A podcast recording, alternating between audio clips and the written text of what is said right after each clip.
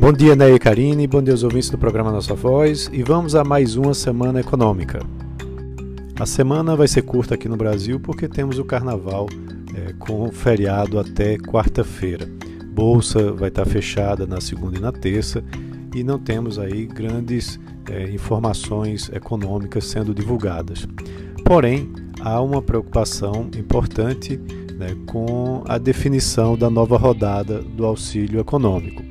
Há uma discussão é, na equipe econômica com a parte política, né, é, em termos de Congresso, para se definir qual o valor e quantos meses, qual período que vai ser é, utilizado. Se são três meses a partir de março ou quatro.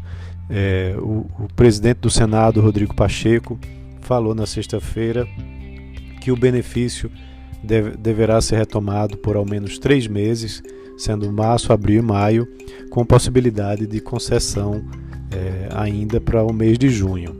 É, segundo ele, a prioridade é da vacina e do auxílio emergencial, só deixando ser prioridade quando a pandemia acabar.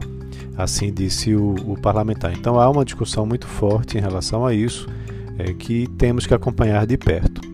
E apesar da bolsa estar fechada segunda e terça, a gente pode acompanhar é, através das ADRs, né, que são as American Depositary Receipts, é, que são, é, são negociadas nas bolsas, é, lá na Bolsa de Nova York, e são ações de, de empresas brasileiras que são negociadas por lá.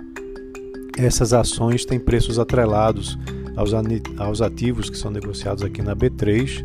E aí, se essas ADRs caem ou é, aumentam de, ou sobem de preço na segunda ou na terça lá em Nova York, e na quarta-feira, quando o mercado brasileiro abrir, provavelmente a gente é, verá alguma mudança né, por conta do que aconteceu lá fora. Então é importante acompanhar é, esse desempenho né, na, nos seus aplicativos, né, nos seus home brokers do que está acontecendo lá fora.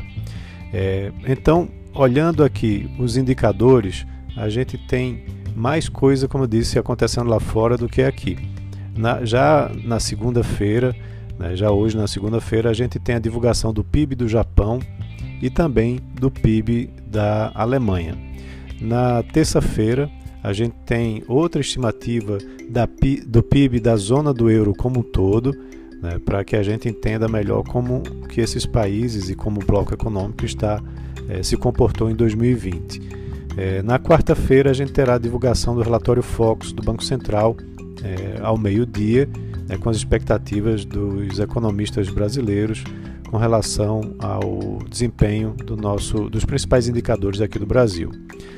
temos também na quarta-feira divulgação da produção industrial lá dos Estados Unidos e às 16 horas sai a ata da última reunião do FONC, né, que é o Comitê Federal de Mercado Aberto é, lá dos Estados Unidos, que é o equivalente ao Banco Central brasileiro. Aqui na quinta-feira teremos a divulgação do IPC, que é o Índice de Preço ao Consumidor, da FIP, e também uma outra prévia do IGPM, né, já para o mês de fevereiro. É, e vale lembrar que o IGPM continua pressionado, apesar do IPCA de janeiro ter dado uma aliviada, é, ainda há uma pressão forte sobre é, os preços no atacado. Então, é, como eu disse, é uma semana é, relativamente curta, mas vale a pena acompanhar principalmente essa questão relacionada ao auxílio emergencial e o PIB das principais economias mundiais. Um abraço a todos e até a próxima.